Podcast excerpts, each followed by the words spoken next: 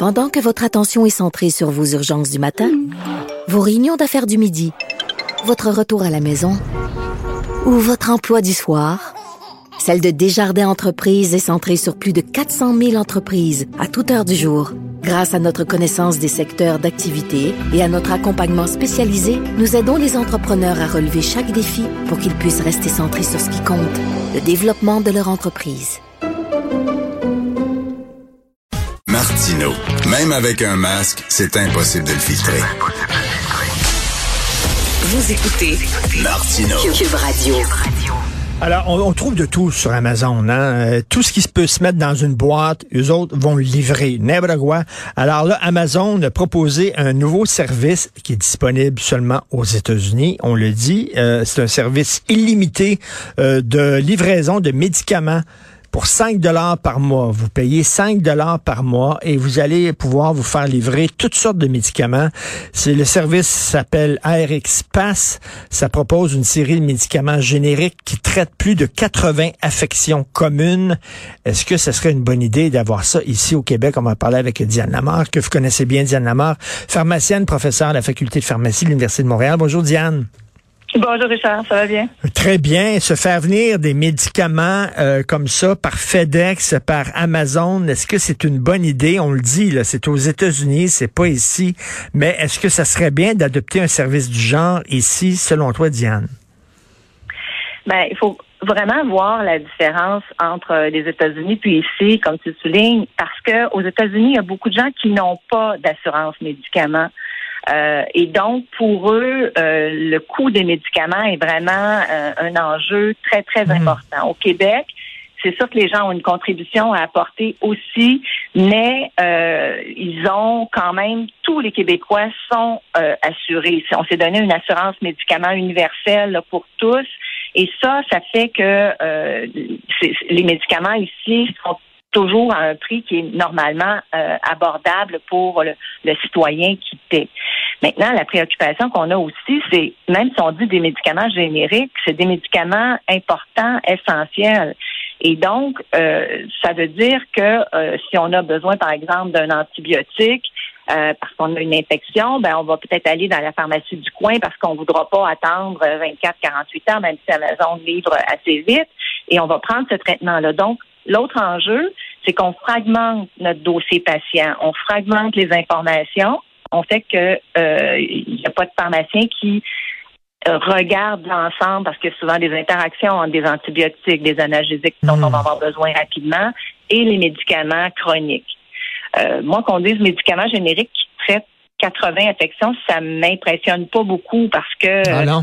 Si on regarde euh, l'aspirine ou euh, l'acétaminophène, on peut facilement avoir plusieurs, euh, plusieurs conditions qui sont traitées par ça. Ça peut être bon contre la douleur, ça peut être bon contre la fièvre. Alors, ça peut être quand même un certain nombre de médicaments, mais il ne précise pas combien. Et euh, c'est pas parce que c'est générique que c'est un médicament qui a moins d'interaction. Le, potentiel, il est là avec la molécule de base. Alors c'est un peu préoccupant. Par contre, je te dirais que les médicaments, euh, tu sais, aux États-Unis, ils ont développé beaucoup la pharmacie postale euh, depuis au moins 30 ans. Puis ici, au Québec, euh, ça n'a pas fonctionné pour différentes raisons. Je pense que les gens ont un, un bon lien de confiance avec leurs pharmaciens, mais aussi, c'est les écarts de température. Euh, les médicaments, on peut pas les laisser euh, geler euh, à la porte, euh, même si c'est déposé à 9 heures le matin et qu'on les récupère à 5 heures. Il y a personne qui veut ça. Hmm. Et l'idée aussi d'acheter euh, des médicaments génériques euh, à la quantité qu'on veut, parce que c'est un peu ça qu'on dit. là. Je ne sais pas comment ils vont fonctionner, parce que normalement, une ordonnance, il y a un, un nombre de comprimés qui est autorisé par le médecin, le Ben oui. prescripteur, que ce soit aux États-Unis ou au Canada, là, c'est précisé. Donc, on parle de quantité importante. Mais s'il y a un changement dans notre médication, on se retrouve avec euh, 80 pilules qui nous restent de quelque chose qu'on n'utilisera plus. Alors, euh, Et- ben Écoute, oui. L'enjeu, euh, ouais, il y a, il y a beaucoup de choses à, à- à regarder, mais je pense que c'est vraiment le contexte américain qui fait que certaines personnes n'ont aucune assurance pour leurs médicaments. Je pense que c'est ça qui est un peu la, Hmm. grande distinction. Et, et Diane, il n'y a pas des problèmes de confidentialité aussi? Moi, je suis pas sûr que j'aimerais ça qu'une entreprise privée comme Amazon soit au courant des médicaments que je consomme moi. Mais moi, je crois même pas que Amazon aurait le droit elle-même de faire ça. Il faudrait qu'elle fasse une entente avec euh, des pharmaciens euh, des États-Unis ou avec une chaîne de pharmacie, parce que ça prend un pharmacien ultimement pour euh, pour distribuer, pour euh, vérifier et, et, et assurer là, de façon sécuritaire la distribution d'un médicament. Puis il y a beaucoup de il y a beaucoup d'exigences. Il faut avoir un dossier pour le patient. Ça, c'est universel. là. En fait, aux États-Unis, au Canada, ça prend un dossier pour le patient. Donc, c'est pas un, c'est pas du chocolat qu'on envoie ou c'est pas un, un produit, une technologie euh, qu'on envoie euh, par la poste là ou par dans une boîte. Il y a vraiment des conseils à recevoir aussi pour euh, pour ces patients-là. Euh, alors, il y a vraiment beaucoup de dimensions. Puis même sur le coût, euh, tu sais, je regarde c'est seulement pour les abonnés Prime d'Amazon. Déjà, il y a des frais Oui. là, de 100 dollars par an pour euh, pour être Prime. Puis après ça, c'est 5 dollars par mois. Euh, donc, ça fait quand même euh, 60 dollars de plus. Alors, pour ça, euh, en tout cas, j'espère Mm. que les gens vont, vont bien réfléchir correctement, mais c'est inquiétant de voir une approche comme celle-là. C'est comme considérer le médicament comme un bien de consommation. Ben c'est ça, c'est ça. Tu sais, en, en anglais, médicaments, ça se dit drugs. Hein? C'est, des drogues. Là, donc, euh, mettons, euh, bon, euh, je sais pas, là, je sais pas quels médicaments vont être livrés. Là, mais tu sais, euh, du Ritalin, par exemple, ça peut être un médicament pour une personne, un enfant qui a un TDAH, mais ça peut être vendu aussi dans contrebande comme dope. Il y a des gens qui qui sont pas malades, qui prennent du Ritalin comme dope. Même chose avec les opioïdes? Moi, j'ai bien l'impression que, en particulier avec la crise des, des opioïdes et des drogues contrôlées aux États-Unis, ce sera pas ce genre de médicaments-là Mais que non. jamais, jamais qui serait autorisé. Là. Donc ça aussi, eux vont, vont, vont piéger dans des médicaments. Il y a peut-être des médicaments génériques dans ça qui sont des médicaments euh, que, que certains patients pourraient avoir même sans ordonnance, là, mais que les gens auront eu avec une ordonnance d'un médecin. Euh, mais comment ils vont contrôler, comment je, je trouve que en tout cas, la façon dont c'est annoncé, euh, la quantité est limitée, moi je me pose beaucoup de questions là, parce que, comme je dis, médicament générique, c'est pas c'est pas un médicament en vente libre, un médicament générique. C'est un médicament d'ordonnance, Ben oui. mais pour lequel il y a des génériques. Alors, il y a des médicaments pour l'hypertension, pour le diabète, euh, des médicaments pour des maladies euh, sérieuses qui ont des interactions potentielles, des effets secondaires potentiels. Et tu sais, il y a toute un- une responsabilité professionnelle aussi qu'on a au Québec ici s'il y a une erreur. Euh, là, euh, ça va être qui le responsable si jamais il y a une erreur de médicament, une erreur de dose? Euh, tu sais, on a tout reçu. Moi, Ben j'ai reçu euh, un, un produit euh, que j'avais commandé noir dans le temps des fêtes, puis je l'ai reçu rouge. Là, tu sais, mais quand il s'agit de médicaments, là, Ben oui. pas, euh, ça fait pas la même chose. Qui va s'en rendre compte et qui va être imputable de, de- ça? Exactement. Et pendant que j'étais, Diane, je, je lisais là, un spécialiste qui a écrit, tu l'as probablement lu là, dans, dans le journal sur le TDAH, puis en disant que on, on diagnostique le TDAH trop rapidement, puis que bon, on prescrit du Ritalin un peu comme c'était les Smarties puis les M&M, puis il y a des gens qui disent ça aussi à propos des opioïdes. Euh, Est-ce que effectivement, selon toi, Diane, on a, on a trop tendance à des fois à utiliser la pilule comme euh, solution miracle plutôt que d'autres euh, d'autres thérapies qui sont peut-être moins dangereuses?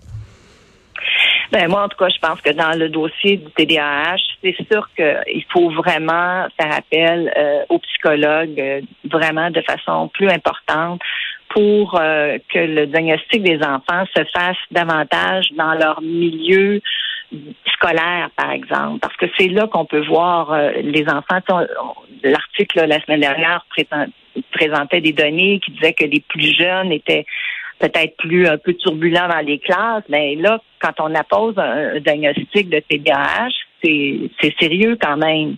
Et il faut être capable de faire la différence entre un enfant qui a besoin d'un petit peu plus de- d'espace, de, de, de, de, mouvement et, euh, et de, concentration, mais qui a moins de concentration parce qu'il est un peu plus jeune que les autres dans sa classe. Euh, avec mhm. un vrai diagnostic. Et moi, je crois que sincèrement, les psychologues en milieu scolaire, on devrait en avoir plus. D'une part, on devrait mieux les les, euh, les accompagner, les rémunérer, mais on devrait aussi vraiment leur permettre de faire le diagnostic complet et le suivi et l'ajustement de la médication aux besoins. Mais c'est pas seulement le médicament qui est nécessaire. Il y a toutes sortes d'autres stratégies qui doivent être mises en, en, en, action euh, par rapport à ce, à ce diagnostic-là. Et, il y a mm-hmm. définitivement des questions à se poser parce qu'au Québec, on sort toujours avec des statistiques où on a 5-10 de plus de nos enfants qui ben ont ce diagnostic-là. Et ça, c'est anormal. C'est anormal. Moi, j'avais déjà fait, avant l'IMES, il y avait le Conseil du médicament, j'ai siégé plusieurs années, on avait fait un rapport là-dessus. Et il y a vraiment un enjeu de diagnostic là, où on doit euh, être plus vigilant, puis avoir des approches qui sont pas strictement médicamenteuses. Puis si le médicament hmm. est requis, ben il faut que les ajustements et le suivi soient bien faits, mais définitivement, il euh, faut regarder euh, autrement. Puis c'est très difficile actuellement parce qu'il faut faire sûrement euh, une sensibilisation auprès des parents, auprès des enfants, auprès des, enseignants, et puis s'assurer que l'enfant a des périodes où il peut vraiment fréquemment dans une journée faire autre chose mmh. que, que, d'être concentré sur intellectuellement avoir des activités physiques, avoir des activités ludiques. Pour quelques minutes, pas toujours des récréations de, de, de 15 minutes à toutes les heures, là, c'est pas possible, c'est pas réaliste, mais vraiment introduire ça dans nos euh, dans, dans nos programmes davantage pour aider ces enfants-là, mais qui n'ont pas nécessairement toujours euh, un, diagnostic là, bien documenté. Tout à fait. Cela dit, il y a des enfants qui ont besoin de, de, de Ritalin, il faut le dire aussi, là, mais justement, il faut quand même être prudent. C'est peut-être pas tous les enfants qui sont un peu agités euh, qui en ont nécessairement besoin. Euh, merci beaucoup, Diane Lamar, pharmacienne, professeure à la faculté de pharmacie de l'Université de Montréal. Bonne journée, Diane. Ça m'a fait plaisir.